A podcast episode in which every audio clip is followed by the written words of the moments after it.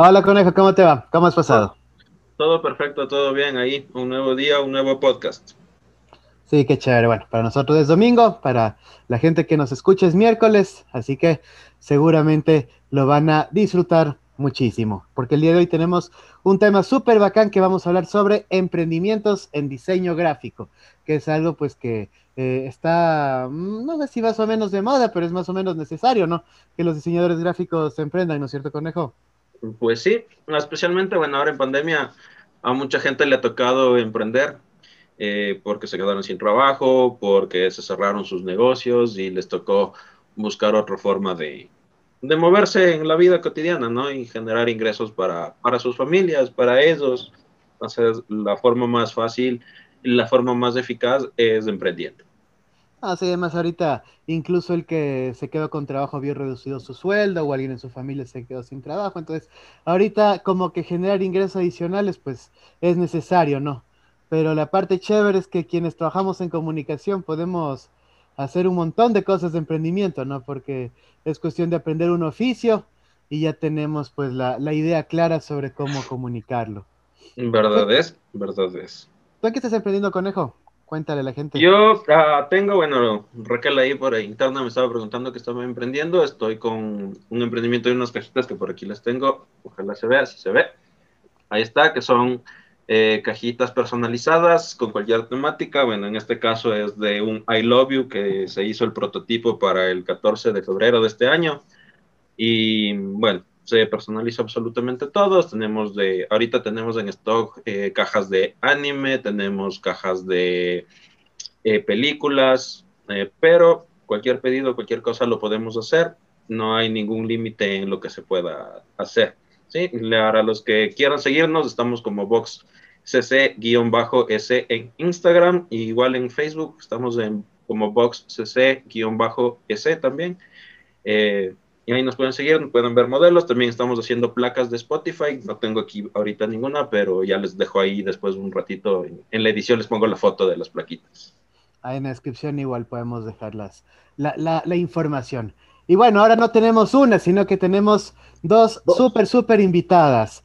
Así que eh, voy a empezar a presentar a la primera invitada, que es Raquel Andrade. Ella tiene una maestría en diseño gráfico.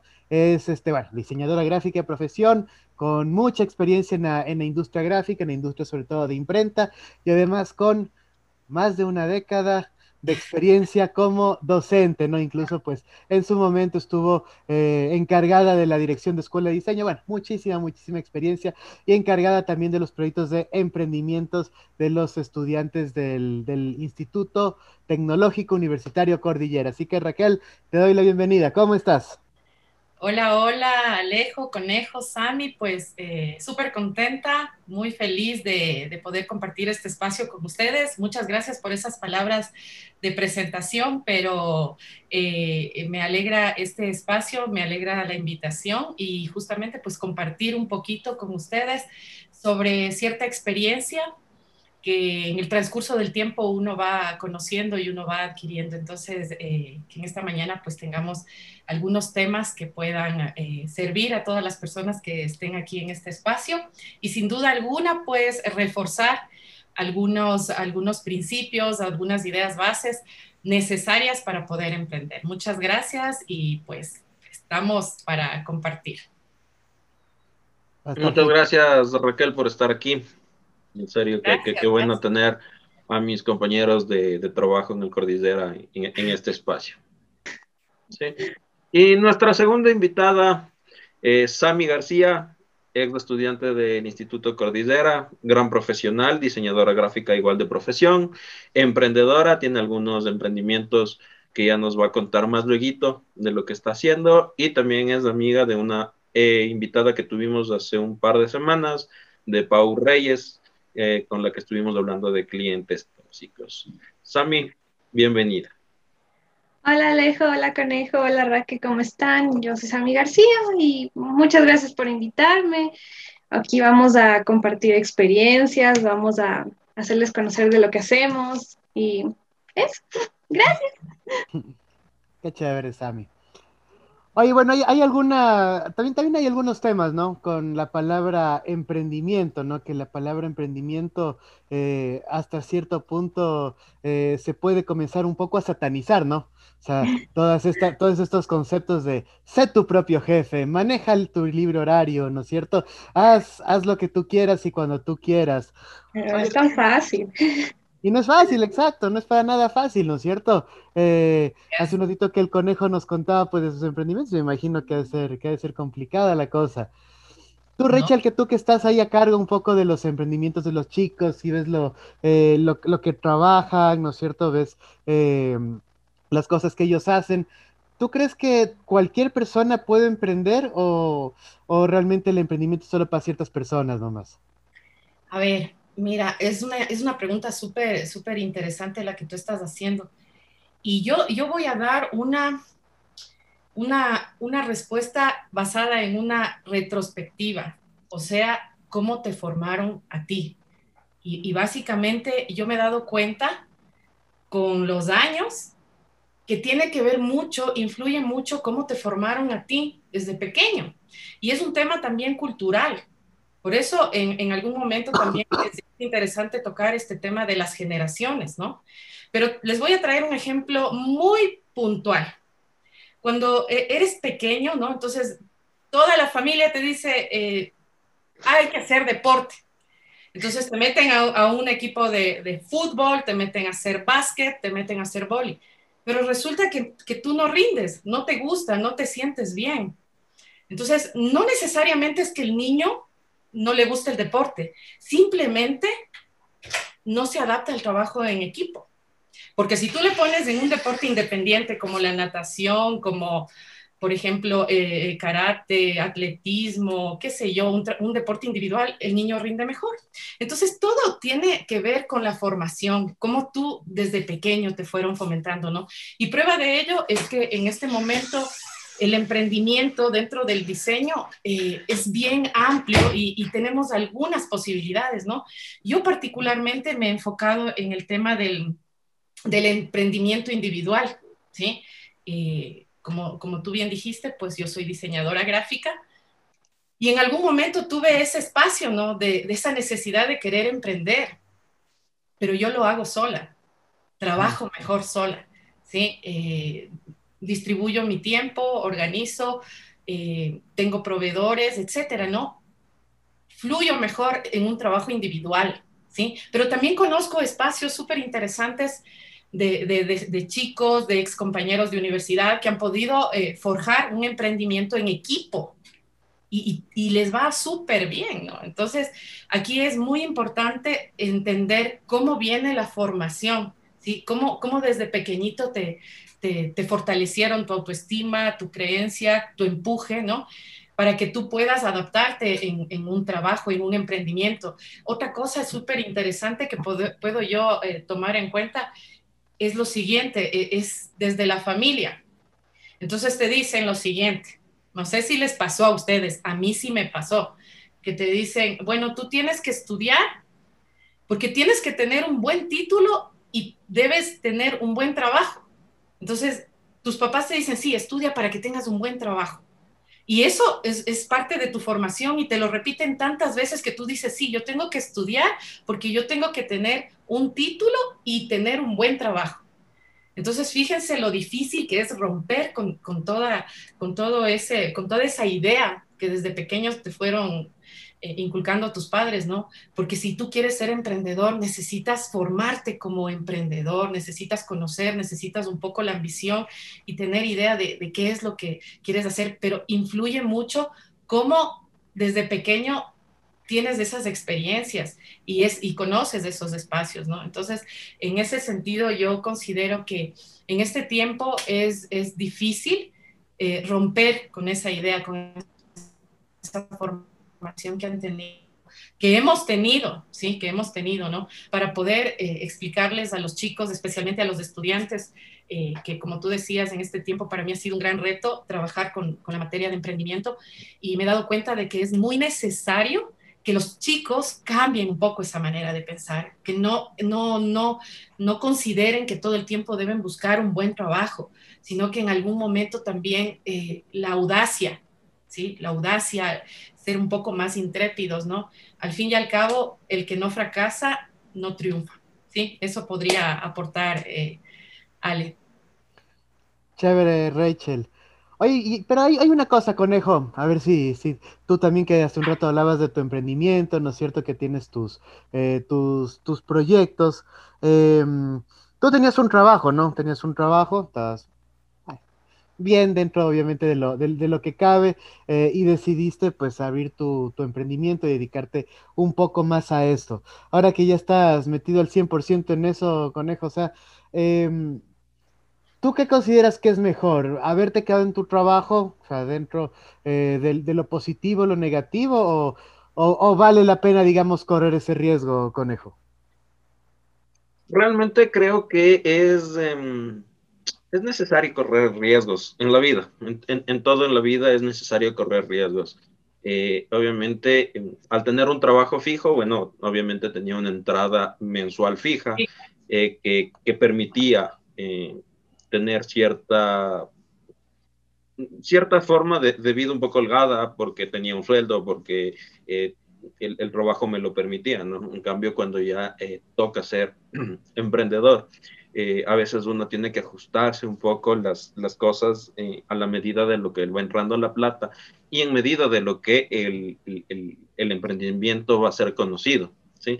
Porque de buenas a primeras no es que somos, no sé, por ahí eh, un Bill Gates o, cosas así, que somos personas sumamente conocidas, ¿no? Para decir, bueno, eh, me pongo mi emprendimiento y, y de una voy a, a, tener mil clientes, cien clientes, ¿no? Entonces, eh, hay que hacerlo poco a poco, paso a paso, aprendiendo en, en, este juego de, de falla, error, acierto, porque como en algún otro podcast lo, lo mencionaba, eh, nosotros tuvimos que hacer un montón de prototipos antes de llegar al resultado final que les mostré hace un rato, de las cajitas de madera, con vidrio, eh, con un montón de capas. Entonces, llegar a ese punto es, es, es, es riesgoso, porque bien puede, puede que nos vaya mal un emprendimiento, ¿sí?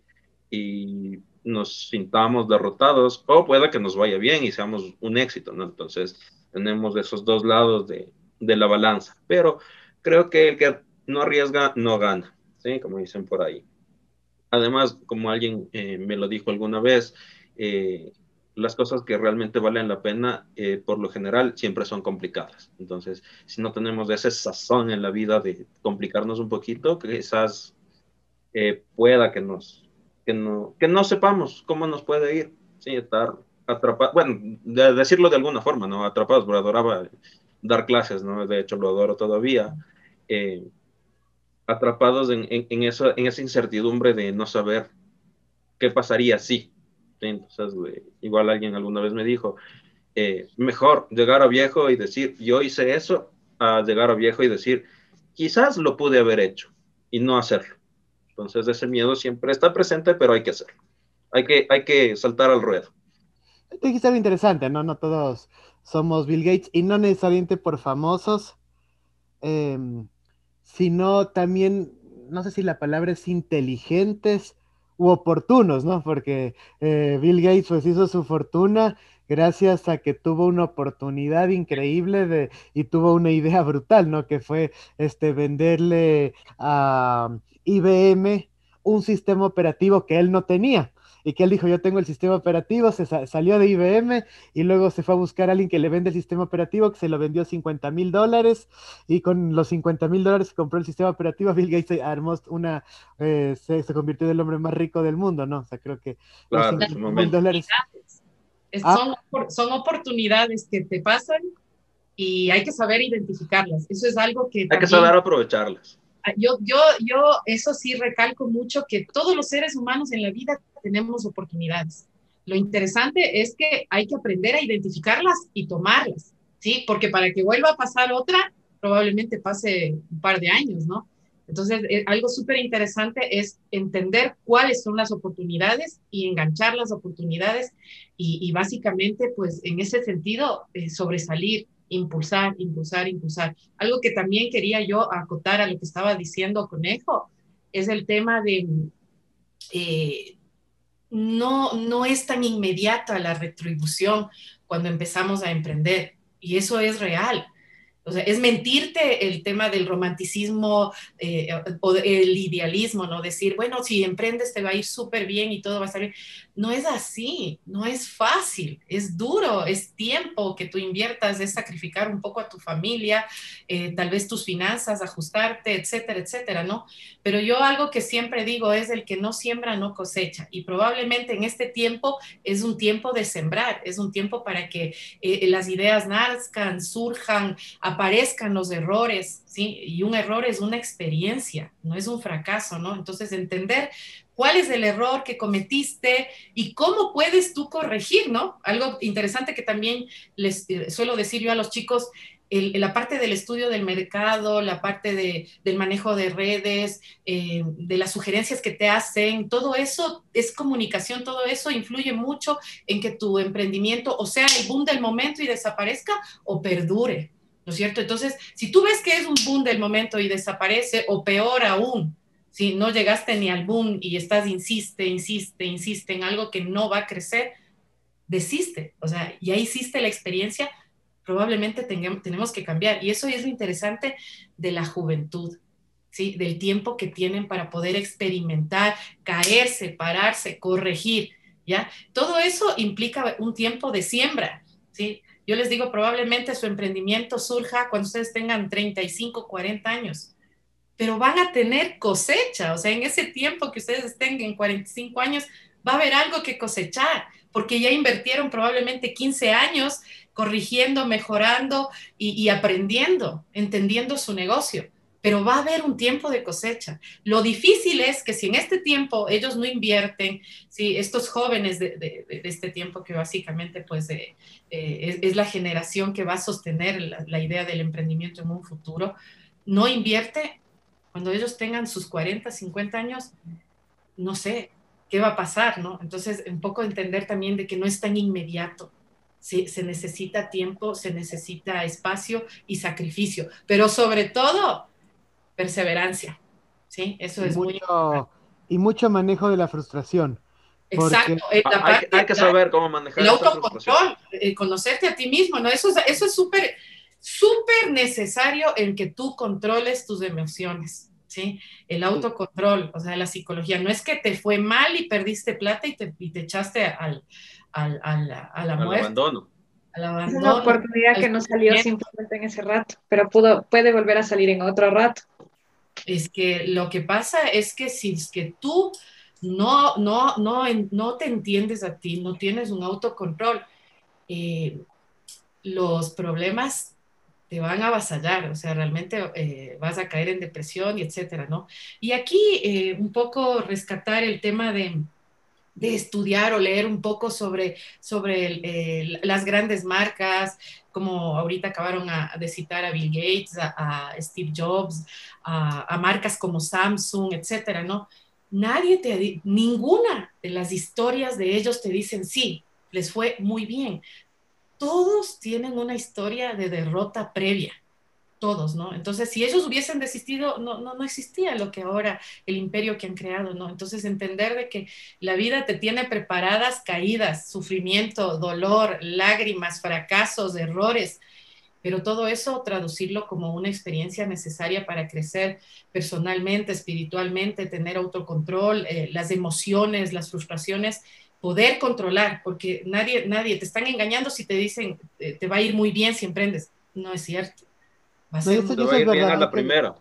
ser, muy, duro. Hay que, hay que evitar un poco esta. Hay, mucho gurú, ¿no? Que te dice si sigues. O sea, y, también hay un tema de marketing. Bill Gates hay uno. O sea, Steve Jobs hubo uno. Jeff Bezos hay uno. O sea, yo, tal, nos van a sobrar dedos en la mano para contar las personas mega exitosas que, pues bueno, tuvieron un emprendimiento y les fue maravilloso, ¿no es cierto? Cuando en realidad eh, lo cierto es que lo normal es que a un emprendedor no le vaya tan bien.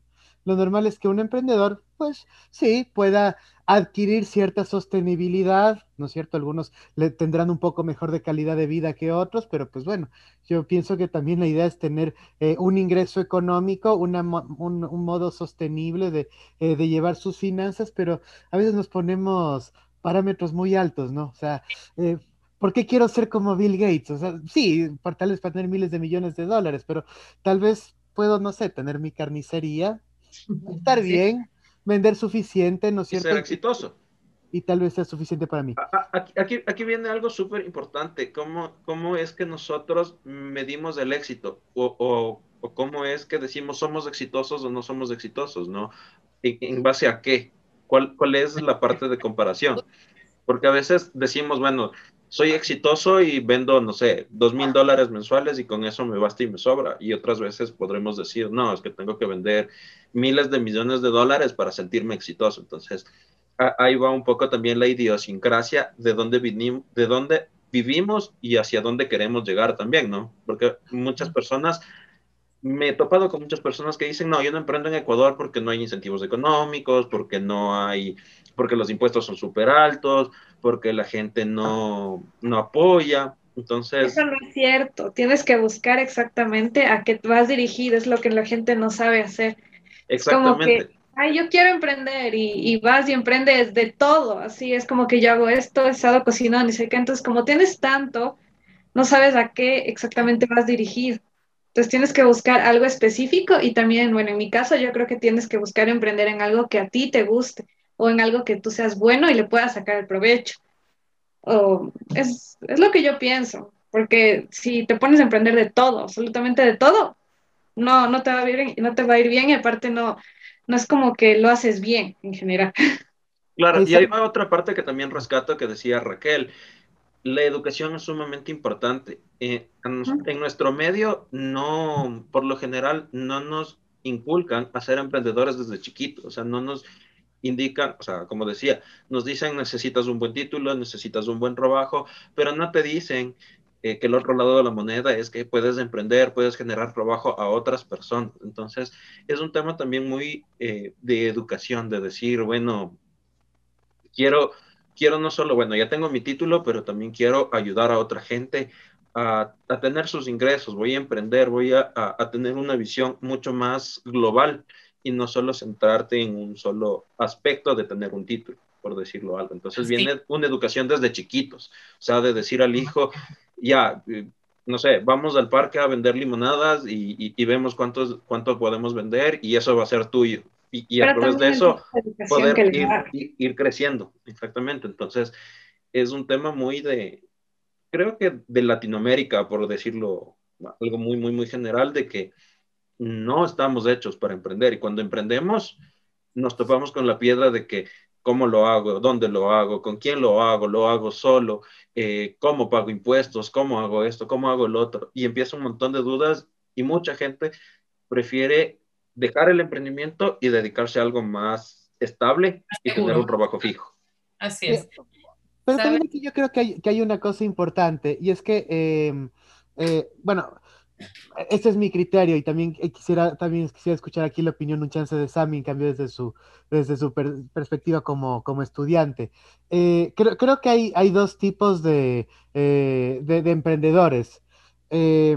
Primero están los emprendedores que quieren emprender porque quieren emprender, porque tienen un buen producto, porque creen en su producto, porque tienen pasión por algo, porque, qué sé yo, son fotógrafos y quieren dedicarse a la fotografía, son ilustradores, son excelentes ilustradores, o, o qué sé yo, quieren sacar camisetas de manga y de anime porque les encanta el manga, y chévere, ¿no es cierto? Entonces, por un lado está ese tipo de emprendedores. Y por otro lado está el otro tipo de emprendedores que emprenden porque no tienen de otra, porque no consiguen trabajo, porque este, eh, o los trabajos que consiguen son muy mal pagados, o porque incluso tienen trabajo, pero necesitan de ley generar ingresos extra, ¿no es cierto? Entonces se ponen a hacer un poco cualquier cosa, ¿verdad? Para poder generar esos ingresitos, ¿no? Entonces, eh, en ninguno de los casos, por si acaso, digo que esté mal, solamente que hay que entender también un poco los perfiles, ¿verdad? Entonces, aquí, aquí me, parece interesante porque hace un rato Sammy decía eh, que no hay que hacer de todo, ¿no? Que, con lo cual además yo estoy, yo estoy de acuerdo. Em, pero, ¿tú, ¿tú cómo ves un poco la perspectiva desde la parte estudiantil? O sea, tú, tus compañeros eh, y en general gente se está metiendo más a emprender porque quieren hacer algo, porque quieren cambiar el mundo, quieren mejorar la sociedad, o se están metiendo a emprender porque necesitan sacar plata y no consiguen trabajo. Y, o sea, ¿cómo le ves tú ahorita la situación coyuntural? O sea, yo creo que hay de los dos, pero eh, hay una diferencia entre lo uno y lo otro. Por ejemplo, en mi caso, yo, yo quiero emprender algo mío, algo que a mí me guste con mis habilidades, y eso es emprender porque te toca. O sea, yo digo, chuta, me va a tocar de ley emprender algo porque no tengo ingresos y quiero más.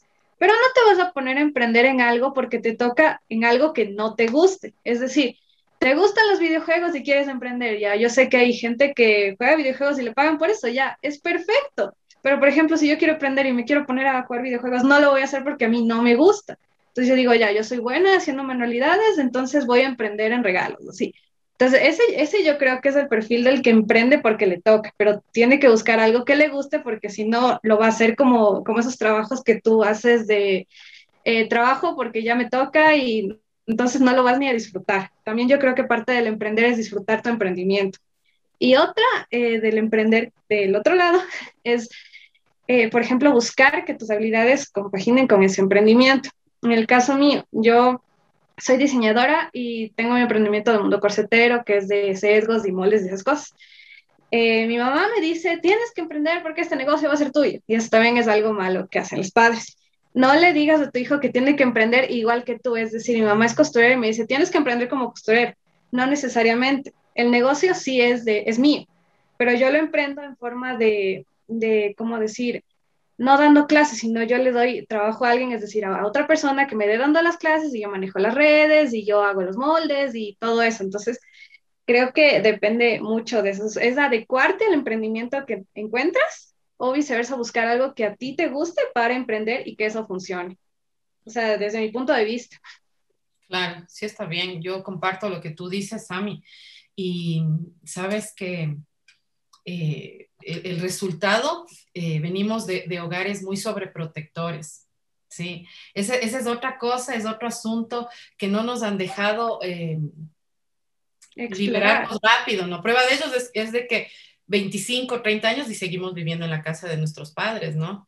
Entonces, si tú comparas, e, es un tema cultural, si tú comparas, ¿sí? E, en otro tipo de países, los chicos salen a los 18 años sí o sí, tienen que ir a estudiar a una universidad afuera y, y, o los papás les dicen, bueno, hasta aquí llegamos, eh, consígase su trabajo mm, y los, los hombres eh, saben cocinar, saben, eh, las chicas igual les toca aprender, ¿no? Y tienen experiencias buenas, malas, buscan dónde vivir, buscan unirse entre dos o tres amigos, pero tienen que salir adelante, ¿no?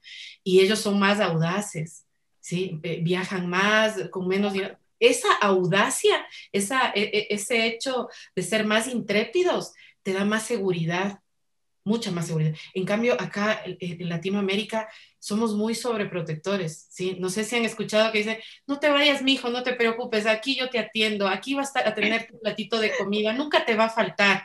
Y tus papás pagan el agua, la luz, el teléfono, el internet, y mientras mi hijo esté bien, yo he trabajado para él toda la vida, le voy a dar todo. Entonces, claro, estamos, eh, estamos sobreprotegidos y estamos muy cómodos, ¿me entiendes? O sea, ¿yo por qué me voy a ir de mi casa si yo estoy muy bien? Estoy cómoda. Y son 25, 30, 35 años y seguimos bajo el manto de nuestros padres. Seguimos renovando el contrato de el contrato de con los papás. Esto es, terrible. Entonces, eh, claro, el momento que tus papás fallecen o algo pasa, tú te quedas y ahora qué hago, ¿no? Si, bueno, si tuviste una carrera, podrás sostenerte de alguna manera, ¿no? Pero si no, entonces es un tema también bien eh, eh, eh, cultural, ¿sí? Cómo va trascendiendo esa influencia de nuestros padres, ¿no es cierto? Entonces, entender también de que el, emprendimiento bajo una necesidad también es viable, es 100% viable. Este tiempo de la pandemia hemos podido ser testigos de cuánta creatividad puede tener la gente por necesidad y han logrado surgir Sí, hay gente que, que dice, bueno, mira, pero tuvo que llegar la pandemia para que esto suceda, ¿no? Hay gente que dice, bueno, ¿y ahora qué hago? ¿Qué hago? Bueno, ¿qué sé hacer? Sé hacer ceviche, sé hacer esto, sé hacer bolones, sé hacer empanadas, eh, voy a inventarme una rifa, lo que es sea. Es buscar una habilidad que puedas explotar. Mira, pero tuvo que llegar la pandemia para que nos demos cuenta de que somos creativos y que tenemos dos manos y que, y que podemos salir. Entonces, el emprender por necesidad es posible, es viable, es factible y se lo realiza, ¿no? En cambio, la otra parte, que es a donde yo quería llevar, llegar con este antecedente que les di del, de la sobreprotección, ¿no? Hay muchos hogares que te dicen, como a ti, Sami, y es muy valioso eso, ¿no? Entonces te dicen, bueno, tú tienes que emprender, ¿sí? Y te formaron con esa idea del emprendimiento, ¿no? Y, y, hay familias, por ejemplo, donde eh, eh, el señor, el padre de familia a la cabeza, tenía este, este negocio, ¿sí? Cualquier negocio, una empresa, ¿no? El niño creció mirando a su papá trabajando, forjándose por, por esta empresa, ¿no? Entonces el papá le dice, mira, e, ese es tu futuro, esa es una posibilidad. O le puede decir, ese es tu futuro, pero si tú quieres, pon tu propia empresa. Mira qué interesante que desde pequeño te digan, si tú quieres, ponte tu propia empresa, ¿no? Como yo ya, yo crecí formándome, mirando lo que hacía mi papá, también tengo esa misma, e, e, esa misma formación. Entonces digo, sí, yo también quiero tener mi empresa, pues.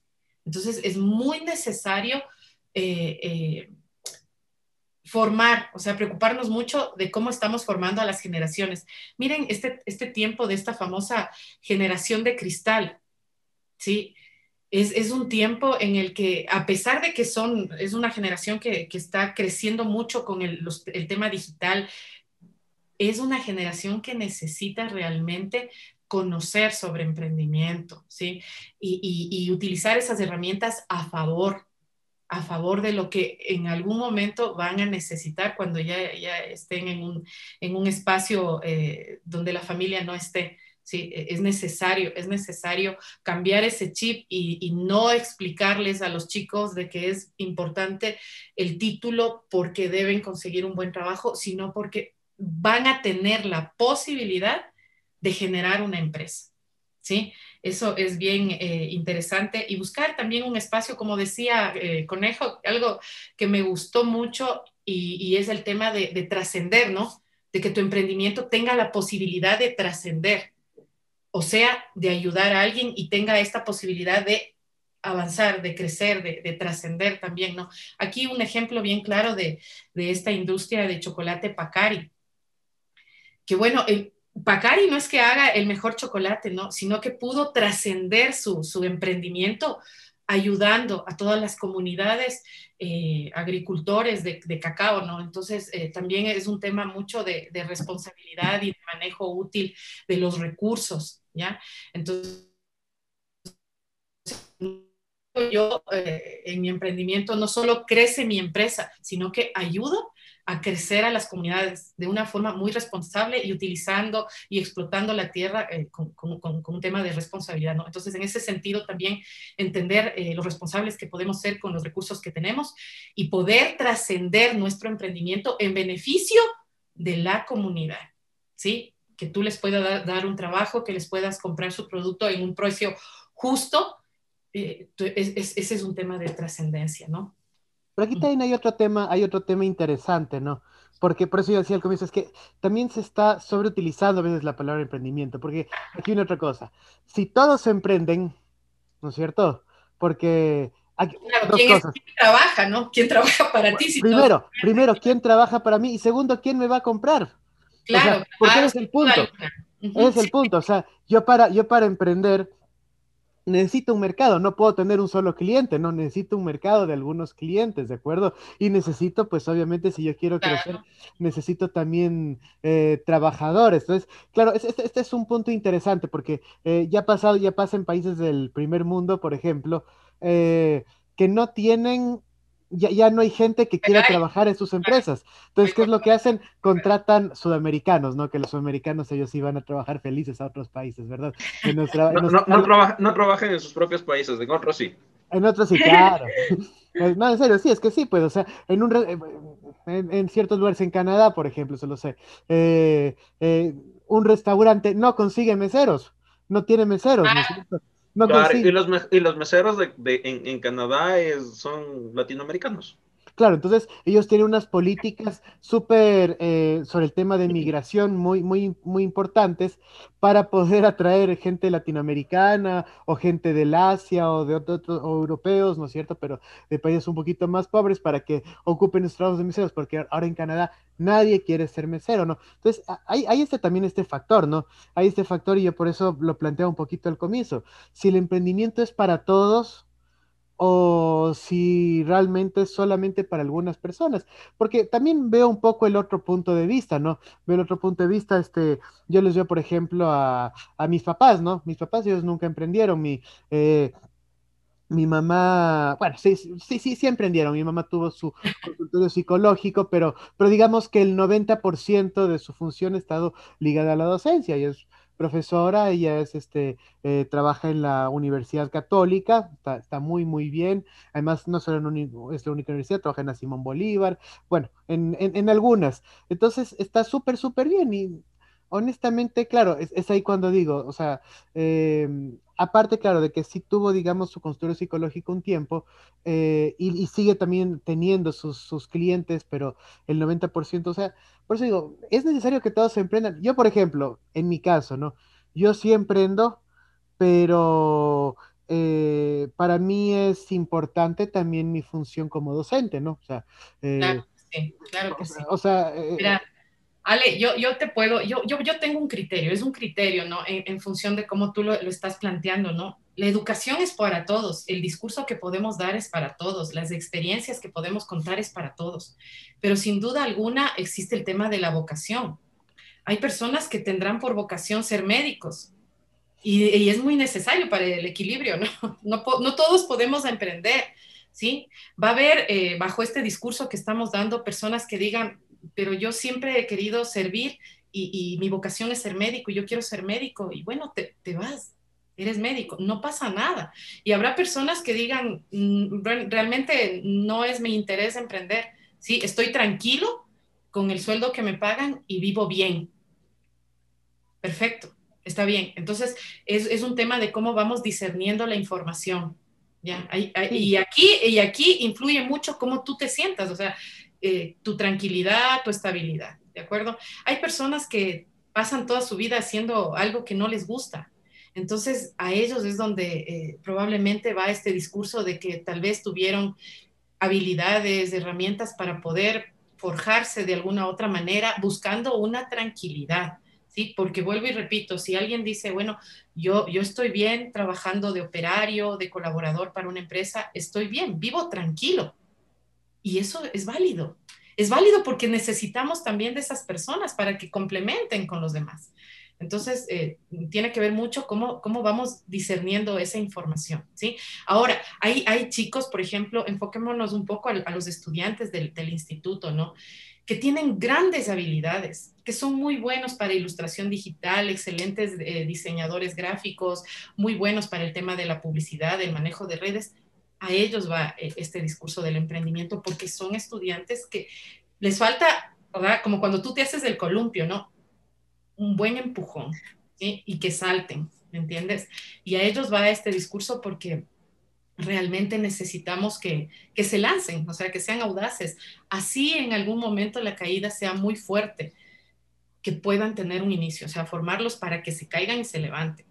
Y, y, y en ese sentido, pues yo, yo considero eh, Alejandro, eh, Conejo y Sami que eh, es nuestra responsabilidad también, en, ya que estamos en este tema, de, en este tiempo de, de docencia, eh, impulsar a los estudiantes, tener un compromiso con ellos también para, para hacerles caer en cuenta de que hay esa posibilidad de sus habilidades, sus, sus fortalezas y sean más intrépidos en la vida, ¿sí? Eso, eso te iba a comentar y algo también que quería pedirte, Ale, es un espacio para poder compartir una invitación a todas las personas que nos están acompañando y que para mí es, es un gusto eh, grande pues pre poder presentar esta, esta invitación para que nos acompañen. Sí, adelante, adelante. Permíteme compartir la pantalla. Es todo Está listo para compartir. Ok, gracias. Sí, aquí quiero compartirles esta invitación. ¿Sí? que es para nuestra Feria AVE 2021, que la vamos a, a, desarrollar vía Facebook Live, ¿sí? Y básicamente lo que, lo que concentra esta Feria AVE es exponer lo que están haciendo los estudiantes del Instituto Cordillera de quinto nivel. Eh, todos sabemos pues que el quinto semestre ya es el último semestre que tienen los chicos y de ahí sí ya tienen que emprender su propio vuelo y por eso esta feria se llama Feria AVE, así la hemos bautizado ya, ya tenemos unos cuatro años más o menos con esta feria AVE y donde los estudiantes tienen el espacio para poder desarrollar sus emprendimientos en función de lo que la carrera les ha proporcionado como, como información, como, como eh, habilidades, ¿no? El tema del diseño, hay muchos proyectos enfocados a las técnicas y los procesos de impresión, hay otros proyectos también enfocados al área multimedia, al área publicitaria, eh, de una u otra forma son emprendimientos de estudiantes jóvenes eh, con grandes habilidades, con muchas expectativas y sobre todo pues con un tiempo eh, que ellos están destinando para tener, para crecer como, empresarios, ¿no? Entonces, eh, que nos puedan acompañar todas las personas que nos estén viendo a esta transmisión en vivo y si es posible, pues también colaborar con estos chicos, ya que todos los productos que se van a presentar van a estar a la venta entonces también es importante colaborar con ellos, que de alguna u otra manera siempre va a ser un impulso para que ellos puedan continuar. ¿sí? Eso quería compartirles, eh, chicos. Qué chévere. Entonces, bueno, pilas, ¿no? 20 de agosto a través de Facebook Live de Litzco, ¿no? Sí, de Litzco, ajá. Entonces le buscan como Tecnológico Universitario Cordillera y pilas ahí para que, eh, para, para que busquen esta, esta información. Sí, vamos a... Perdón perdón, vamos a tener em, ponentes muy importantes en, relación a ciertas fundaciones que impulsan el emprendimiento aquí en la ciudad de Quito, ¿no? Por ejemplo, vamos a tener a um, José Luis Benítez, que es de Muyu Crisfe, es, es una fundación, esta parte de Muyu, que es una, una parte pequeña de Crisfe, está enfocada totalmente a impulsar temas de emprendimiento de comunidades pequeñas, tal vez de gente eh, que tiene escasos recursos, ¿no? También tienen conexiones con Conquito, que también es una institución pública eh, que trabaja a favor de, promover los emprendimientos, ¿no? También va a estar con nosotros Gabriel Palacios, que él también es productor de un canal eh, de televisión, específicamente, mejor dicho, de un programa de televisión eh, enfocado al tema del, emprendimiento, ¿no? Y también va a compartir con nosotros José Andrés Cortés, que es nuestro director de acreditación y que sin duda alguna siempre ha estado pues en pro de fortalecer estos espacios de emprendimiento para los estudiantes. Entonces, una vez más, pues la, invitación queda expuesta para todas las personas que deseen acompañarnos e impulsar a los estudiantes eh, a que continúen con esos emprendimientos. Sí, el 20 de agosto a las 6 de la tarde vía Facebook Live, eh, se conectan directamente desde la página del Instituto Universitario Cordillera. Genial. genial, genial. Pero yo quiero saber cómo, cómo el Cordillera, el instituto, ah, le ayudó a Sami a, mejorar las herramientas que, que, puede tener para poder emprender, ¿no? O sea, eh, los cuatro somos diseñadores. ¿Cómo a ella le, le, le, ayudó ser diseñadora para poder tener su emprendimiento? ¿Cómo es eh, que eh, dio desde el lado ya de, de, de ser alumna eh, este tipo de cosas como el proyecto AVE, ¿no? Que, sé que lo hizo en, su momento. O si no te ayudó, también puedes decir, ¿no? Que es zona, libre. Solamente que no te gradúas nomás, pero di nomás. o, sea, eh, bueno, básicamente eh, mi mamá siempre me, me, dijo, tienes que aprender a coser para que enseñes, porque esto es tuyo y ya todo el discurso que sabemos que los padres les dan. Y yo yo sabía que yo quería tener, o sea, ayudarle y todo, pero yo quería ayudarle en algo que a mí me gustara, o sea, que yo pudiera aportar de mi manera. Entonces fue difícil escoger, yo estaba entre diseño de modas y diseño gráfico, pero realmente a mí, a mí no me gusta mucho enseñar, o sea, costura, no es, no es mi vocación, como decía Raquel, ser profesora, porque eso es en cada persona. Hay personas que lo nacen para hacerlo y otras que no, no lo son. Entonces yo sí decía, no, yo no puedo, yo no me gusta. Entonces escogí diseño, dije, bueno, bien o mal, le puedo dar un impulso en redes o puedo enfocarle a algún lado. Entonces, obviamente ya me metí a diseño y eh, realmente fue mucha, mucha, muchísima ayuda, porque bueno, en los primeros semestres me enseñaron fotografía, eh, obviamente ya fotografía los productos, las prendas y por ese lado, luego llegó publicidad y aprendí que no solo, eh, no solo puedes, o sea, como que de boca en boca, sino estar en las redes y hacer por medio digital. luego también vinieron impresiones, ya ya no era la típica, pones en Word y pones taller, ni sé qué, ni sé cuánto, y lo imprimes y feísimo. Entonces ya, ya viene tema de impresión, imprimes los folletos y los roll-ups y todas esas cosas. Entonces, creo que a mí sí me ayudó bastante a hacer crecer el emprendimiento ya latente en mi familia. Entonces, eh, por ese lado, yo creo que cada una de las herramientas que el instituto me dio, las utilizo día a día, incluso lo que es ilustración. Yo no ilustro como tal, pero yo vectorizo los moldes ya digitales, entonces ahora lo que estoy arrancando es tener los moldes disponibles para todo el mundo. O sea, yo en mi página web los tengo y, los y yo estoy durmiendo a las 2 de la mañana aquí fresco y allá en China están descargando 50 de mis moldes. Entonces es lo que Raquel decía. Yo estoy, yo tengo el capital invertido y el capital se está moviendo y yo estoy frescasa, o sea, no pasa nada. Entonces, sí creo que a mí me ayudó bastantísimo cada una de las materias y cada uno de los docentes que yo tuve. Muchísimo. Qué chévere, qué, bacán, qué bacán escuchar eso. Gracias, Ami. Ahora, ah, yo, yo, también creo que hay una cosa importante, ¿no? Porque hemos, hemos tapado algunas cosas del tema de la educación. Eh, y no sé, a mí me gusta desmitificar algo. Eh, porque realmente hay muchas vías para lograr un fin, ¿no es cierto? Y la educación es uno de ellos. Eh, pero yo creo que la, y no, sé qué piensas tú, conejo, sobre esto, que te escuchaba un poquito, pero eh, yo creo que el fin de la educación no debe ser el éxito financiero, ¿no? O no debe ser necesariamente el éxito. Eso es parte de, eso es parte de, pero el fin, o sea, yo en ese sentido soy bastante... Em, socrático, si se quiere, ¿no es cierto?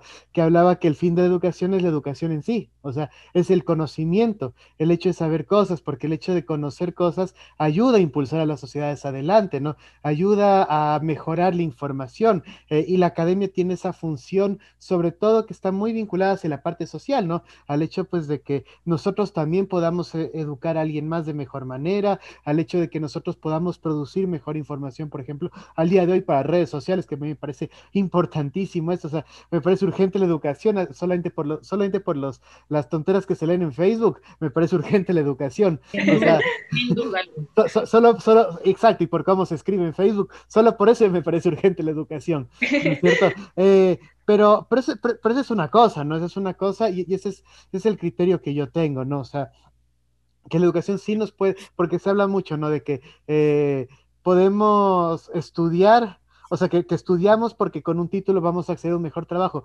Eh, y estaba demostrado, no me acuerdo exactamente la cifra, pero creo que es menos del 25% de los trabajos requieren título. Menos del 25% de los trabajos requieren título, incluyendo diseño gráfico, ¿no? O sea, obviamente, pues... Creo que ah, Vamos a hacer un motín contigo. es, que, es, que, es, importante saber esto, no es importante entender esto. O sea, para mí es muy importante que un diseñador estudie, pero no que estudie para conseguir un buen trabajo, sino porque tiene que estudiar, porque es una forma, es, es parte de su formación integral como, como, como individuo para, para crecer él mismo, ¿no es cierto? Para crecer profesionalmente, pero también para crecer como persona, para, para ser alguien que obviamente sume a la, a la sociedad. O sea, no, Obviamente no es lo mismo que estudiar medicina, ¿no? Obviamente un médico, pues que no haya estudiado, no, no, le, no le dejo que me, que me abra, ¿no? Pero... hay, que ser un matasanos. Exacto, pero, pero, pero, pero, pero, hay, un poco esa parte. ¿Cuál, ¿Cuál es tu criterio ahí también, Porque estamos hablando mucho, ¿no es cierto?, del tema de la educación relacionado hacia la parte económica. ¿Tú crees que lo uno se relaciona con lo otro o, o hay diferentes vías para llegar? Realmente sí creo que hay diferentes vías. Realmente sí comparto un poco el, criterio que tienes de, de, la educación. El fin de la educación eh, es, es, educarnos más, no tener el, título, ¿no? Porque como alguna vez te dije en, en otro podcast, eh, conozco gente, conozco diseñadores que son más pragmáticos, que no estuvieron en academia, pero saben hacer las cosas. Entonces, ellos se autoeducaron o aprendieron a través de hacer las cosas, ¿no? Eh, que, es uno de los principios también de, del instituto, ¿no? Aprender haciendo. Eh, y me parece sumamente importante eso, o sea, la educación es sumamente importante para ser mejores individuos, mejores personas, aportar tu granito de arena ante la sociedad, ¿no? Eh, pero sí hay otras formas de, llegar a ser emprendedor, de llegar a, conocer las cosas, ¿no? Y entre esas está la parte pragmática en donde yo conozco, yo hago, yo sé, pero no me voy a quedar con simplemente yo sé. También tengo que poner en práctica eso. Entonces, sí me parece muy importante el, el, hecho de, de saber hacer las cosas y saber hacerlas bien. No necesariamente teniendo la parte, la parte educacional, académica, formal, ¿no? De, de hacerlo. Es un medio, sí, obviamente, para poder llegar a, a decir, bueno, en, en, algún punto tengo un título y puedo respaldarme en eso pero también es, hay, hay otras formas y hay otros eh, niveles de emprendimiento y niveles de emprendedores, ¿no? Porque conozco gente que son emprendedores que nunca tuvieron la oportunidad de tener estudios formales, pero se formaron, entraron a trabajar, eh, otras personas les ayudaron en, en, la parte de conocimiento y les ayudaron a llegar a ser alguien y a la final salieron de esa empresa, de ese negocio con esas personas y se pusieron lo suyo porque ya sabían hacer. ¿sí? Y, eso pasa mucho en la parte gráfica, por ejemplo, en las imprentas. ¿sí?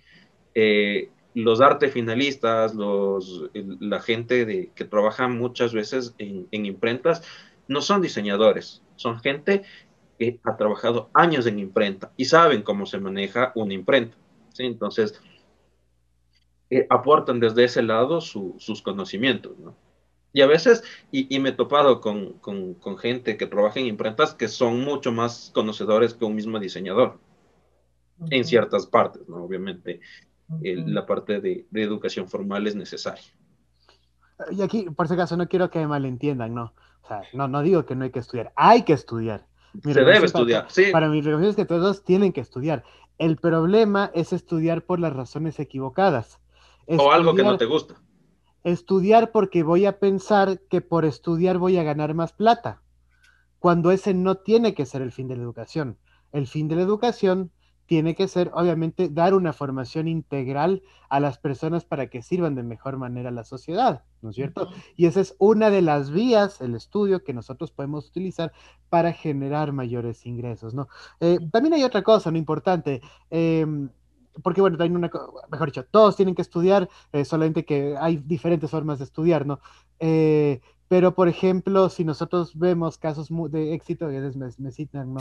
Como Mark Zuckerberg, dicen, no, es que Mark Zuckerberg nunca se graduó, ¿no? Eh, Bill Gates nunca se graduó, Steve Jobs nunca se graduó, sí, pero Mark Zuckerberg estuvo en Harvard. O sea, él para llegar a Facebook tuvo que haber estado dentro del ambiente educativo, ¿no es cierto? O sea, sí, ya, otra cosa es que no se graduó, pero si no hubiera estado en Harvard, ¿no es cierto? O sea, Quizás no eh, hubiera Facebook en estos momentos. Exacto, no existiría Facebook, ¿no es cierto? Y, y, por lo tanto no existiría ese imperio Facebook, Instagram, WhatsApp, este Messenger, ¿no? Que el día que al día de hoy hay, ¿no? Porque él estuvo dentro de este ambiente educativo y este ambiente educativo, aún si no se graduó y si lo dejó rápido, pues lo mismo con Steve Jobs, ¿no? O sea, Steve Jobs. Y, y lo mismo con, con, Bill Gates. Estuvo, Todos ellos pasaron por, además por universidades de lujo, ¿no? Si se quiere, o sea, en donde estar en este, en este entorno educativo les ayudó muchísimo. Sami, ventajas, desventajas de ser emprendedor, ¿Qué, ¿cómo le ves tú? La ventaja de horario, de tranquilidad y de que tienes algo ahí que siempre se está moviendo. Si tú inviertes en algo, eso se va a estar moviendo siempre porque no es que va a estar estático ahí. Desventajas, eh, no va a arrancar de la noche a la mañana y no va a arrancar como tú lo piensas. Es decir, voy a emprender hoy y wow, me va a ir súper bien. No es cierto. te toca aguantarte los malos ratos, te toca aguantarte eh, los clientes que solo pregunten para saber, eh, la competencia, como también aguantarte muchas otras cosas. Pero en sí, yo diría que es más ventajoso que desventajoso. O sea, es muchísimo mejor. No arranca de una, pero sí, sí arranca. Ahora, Rachel, tú, tú y yo tenemos algo en común, ¿no? Y es que nosotros, en cambio, tenemos las dos fases, ¿no? Emprendemos, pero también tenemos nuestro trabajo, ¿verdad? Este, ¿tú, tú, tú recomendarías, o sea, o, mejor dicho, ¿qué, ¿qué, le dirías a alguien? ¿Qué es preferible? Eh, ¿Tener tu ingreso y tener tu emprendimiento adicional? ¿O tú crees que es mejor que se metan de cabeza a emprender? O sea, estando tú en la misma posición en que estoy yo en ese sentido.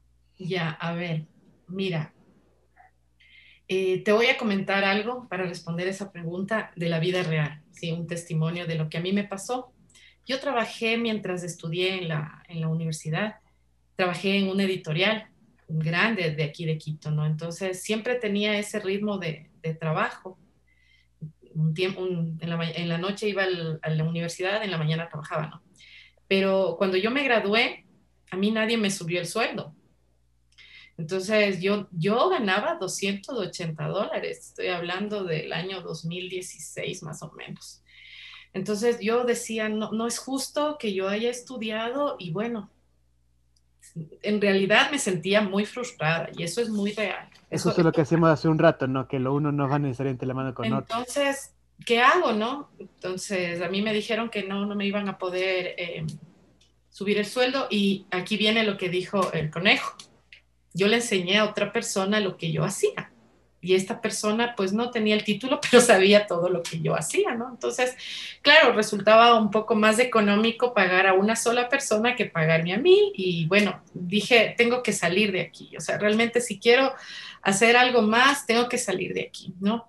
Y puse una oficina muy cerquita de esta editorial, muy cerca, muy cerca, unas tres cuadras más o menos, y me puse. Mi empresa se llama Polo Soluciones Gráficas, desde el 2017 la tengo y dije, diseño gráfico, yo nunca tuve máquinas, nunca me interesó comprarme las máquinas de impresión offset, ni CTPs, ni nada, porque yo ya conocía el ritmo de trabajo. Y es lo que, bueno, Sammy no me va a dejar mentir, es lo que yo siempre les he dicho a los chicos, o sea, trabajen buscando proveedores, ¿no? Entonces, yo hice eso. Y todos los clientes del editorial, o por lo menos del 70%, se enteraron de la oficina y me buscaban, ¿no? Entonces yo decía, bueno, yo no hice nada, yo solo abrí aquí un negocio. Entonces eh, empieza esta, este, este tiempo muy competitivo, ¿no? De, de, trabajar, yo necesitaba trabajar y bueno, si los clientes llegaban, pues era la necesidad, ¿no? Y empecé a trabajar muy bien, ¿sí? Pero en algún momento tuve esta oportunidad de ser docente y me enamoré de la docencia porque puedo transmitir algunas cosas que he conocido en este tiempo, en estos años, a gente joven, ¿sí? A gente joven. Y pienso que la juventud es un tiempo que hay que explotarlo, ¿no? Por eso yo también les digo a los chicos, no se enamoren, no es tiempo de enamorarse porque eso les quita tiempo. Ni se casen. Sí, ahorita siempre yo les digo, eh, inviertan un poco de, de su tiempo valioso en conocer, ¿sí? En experimentar, en vivir también, pero eh, siempre tomen en cuenta de que esta juventud es un tiempo muy necesario para que ustedes aprendan a hacer algo bien, ¿sí?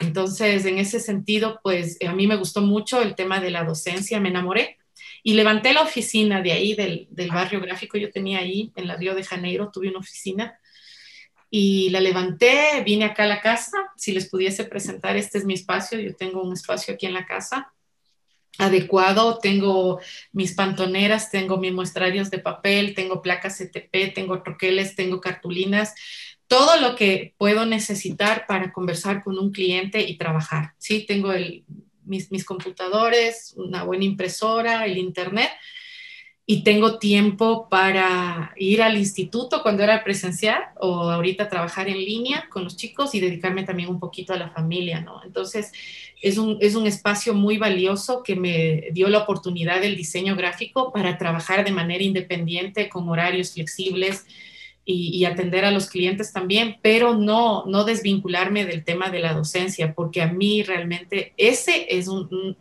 un espacio que me apasiona mucho, el tema de, de, darles a los chicos, de enseñarles lo, poco o mucho que yo puedo eh, aportarles. Sé que si le sacan provecho, puede, puede ser una buena herramienta para que trabajen, para que puedan mejorar un estilo de vida y eso también es real, sí, es real. Eh, los estudiantes tienen ambiciones, tienen sueños y, mejorar eso parte de, de la educación ¿sí? Y parte de desarrollar sus habilidades, mejorar su estilo de vida y el estilo de vida de su familia. Entonces, crecer, crecer como seres humanos y comparto totalmente lo que tú dijiste, Ale.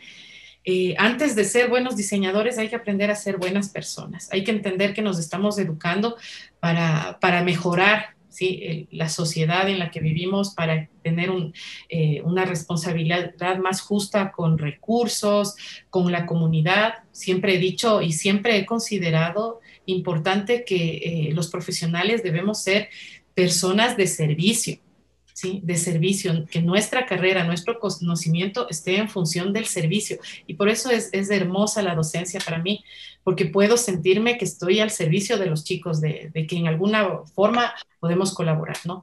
Y después de eso, sí, podemos hablar de, del tema de la profesión, pero sin, sin duda alguna, eh, la sociedad que tenga, que esté educada, pues es, es, una sociedad que va a crecer con justicia.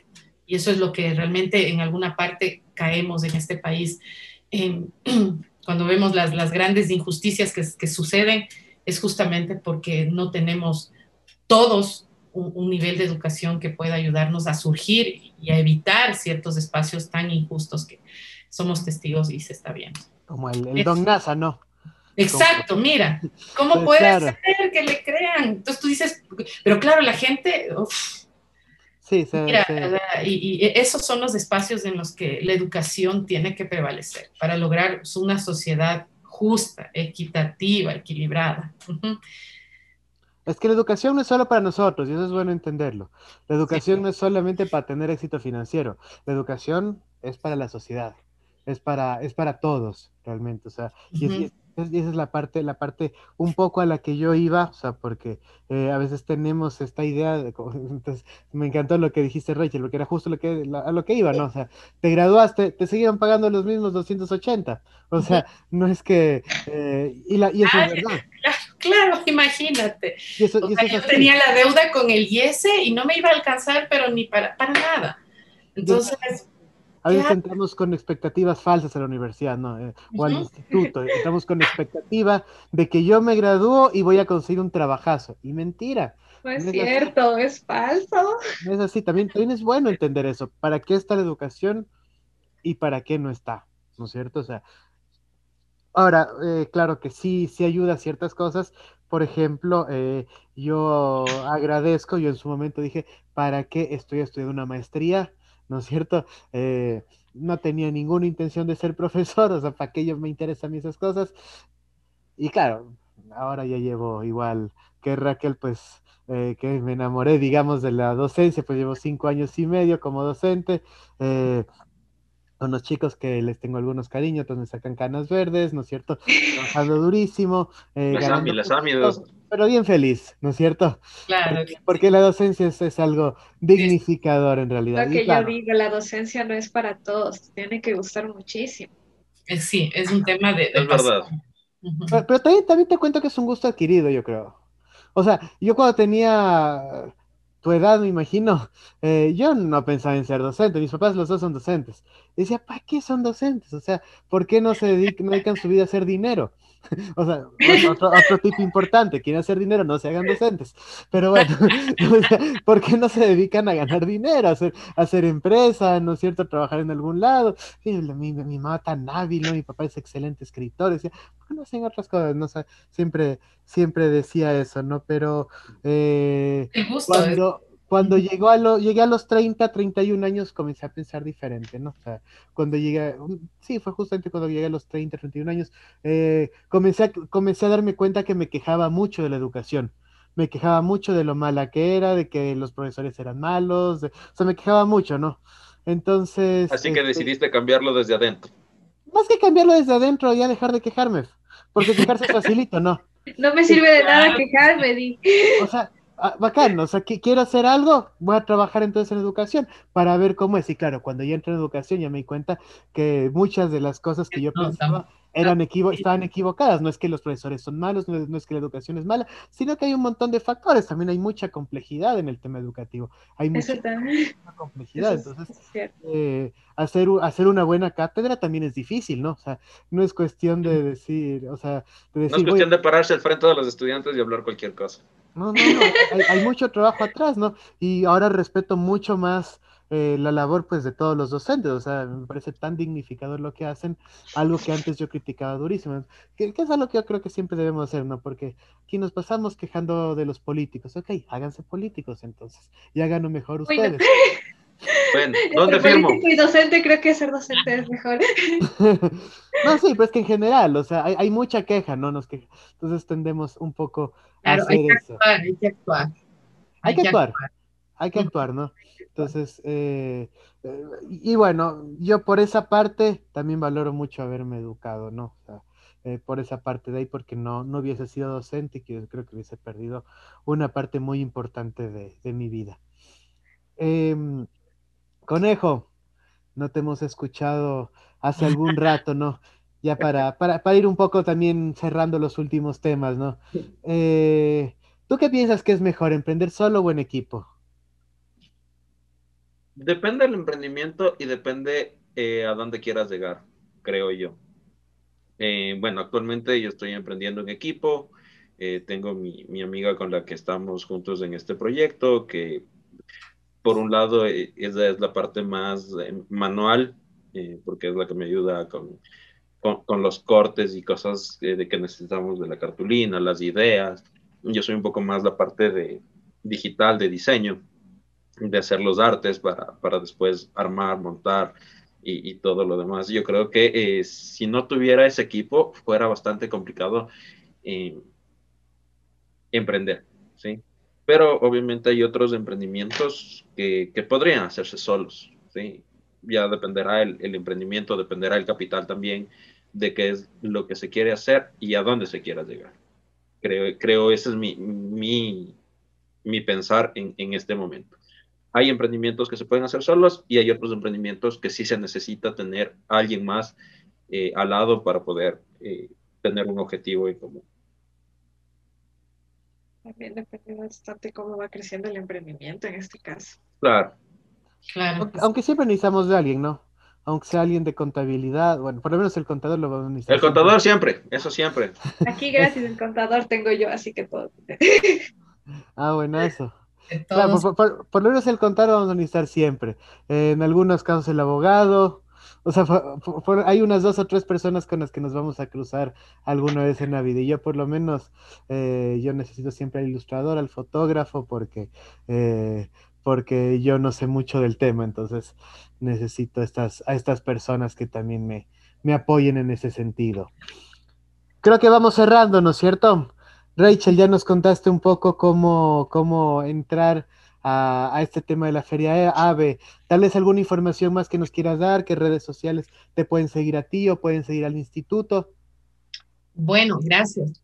A ver, em, bueno, eh, la Feria AVE, em, un poquito les voy a contar cómo está estructurada. Básicamente son tres quintos que tenemos, dos en la mañana y uno en la noche. Entonces, de cada quinto hemos sacado aproximadamente de 8 a 10 emprendimientos por curso. Entonces, estamos hablando de que más o menos en promedio hay 28 emprendimientos. Muchos de ellos, la gran mayoría, se han trabajado en grupos, ¿no? Por afinidad, que también es, es muy viable, pues como les dije al inicio de la entrevista, eh, hay chicos que se desarrollan muy bien trabajando en equipos, pero también tengo experiencia de estudiantes que han dicho, profe, yo quiero hacerlo solo y está muy bien. Entonces hay emprendimientos también en solitario, digámoslo así, y, se suman, ¿no? Entonces, eh, cada uno de ellos tiene sus redes sociales, pero también existe una tienda virtual creada por curso, ¿sí? Eso es básicamente lo que estaremos presentando el día 20 de agosto a las 6 de la tarde.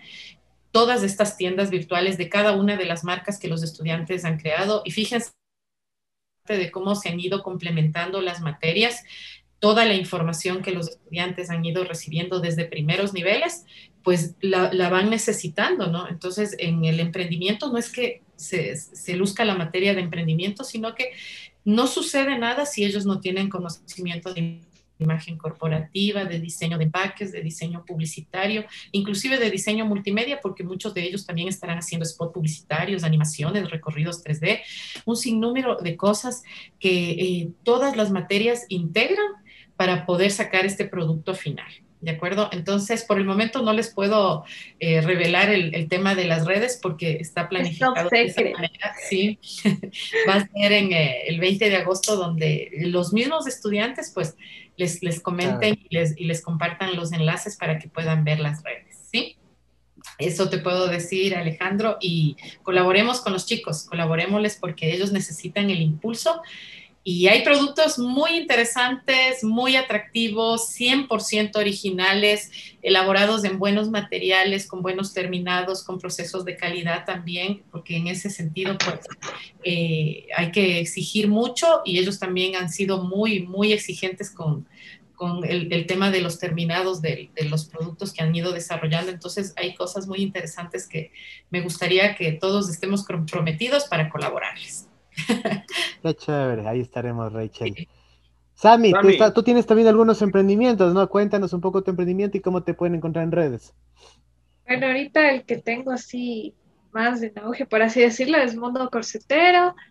En Instagram está como mundocorsetero.es y en, en, Facebook está como Mundo Corsetero S, pero sin el punto ahí. Y bueno, básicamente nosotros nos dedicamos a vender insumos para la confección de de ropa interior o de pijamas, o sea, en general para la confección de ropa. Y también tenemos unos cursos, así que ahí me pueden encontrar.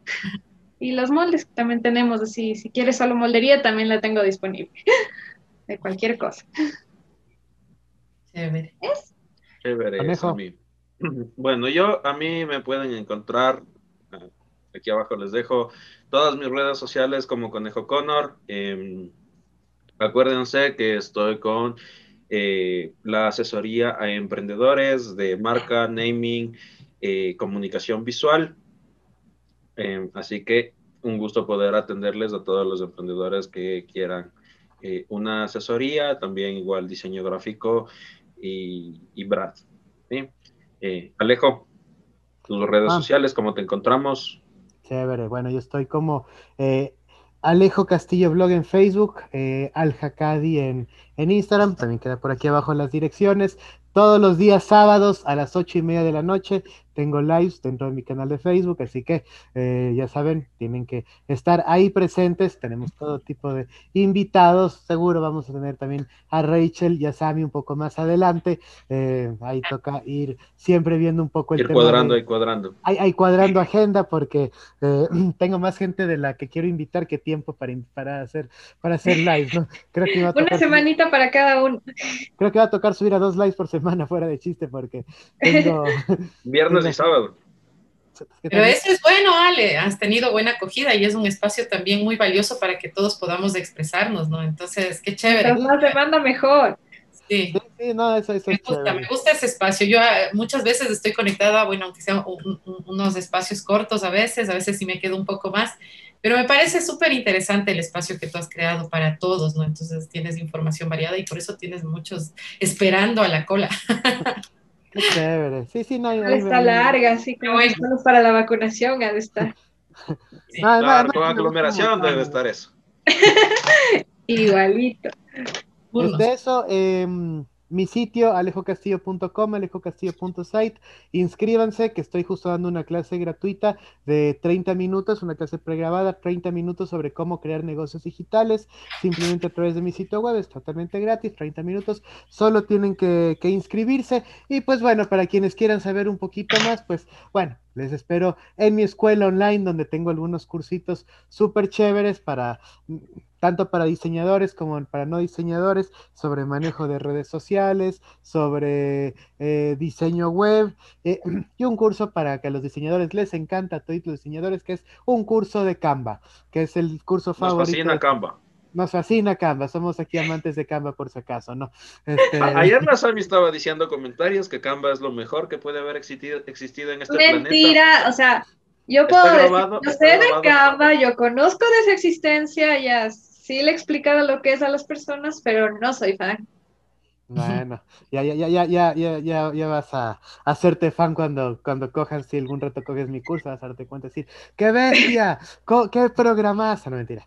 ¿Para qué ilustrador si tengo Canva? Bueno, también concuerdo con un comentario ayer que no está mal aprender algo nuevo. Por eso digo, no niego su existencia, pero no soy fan. Bueno, aquí, aquí, aquí sí, sí somos fans. Y cuando digo somos fans me refiero a mí y a mi persona. pero bueno, en todo caso, pues ahí dentro de mi sitio pueden encontrarse esa clase gratuita y pues bueno, algunos recursos que también serán muy interesantes. Eso de mi parte. Muchísimas gracias, Sammy. Muchísimas, gracias. No se olviden de seguirnos, cualquier cosa para contactarnos en contacto alejoconejo.gmail.com y no se olviden de suscribirse, activar la campanita y seguirnos. Estamos buscando además patrocinadores, sobre todo si alguien quiere patrocinarnos con sushi o algo, es bienvenido, ¿no? Así que pueden escribirnos, que estamos encantados de recibir patrocinadores, sobre todo de comida. Muchas gracias, Ale. Gracias, Conejo. Chao, chicas. Chao, Raquel. Chao, Sammy. Qué gusto tenerles aquí. mucho. Chao, gracias. Chao.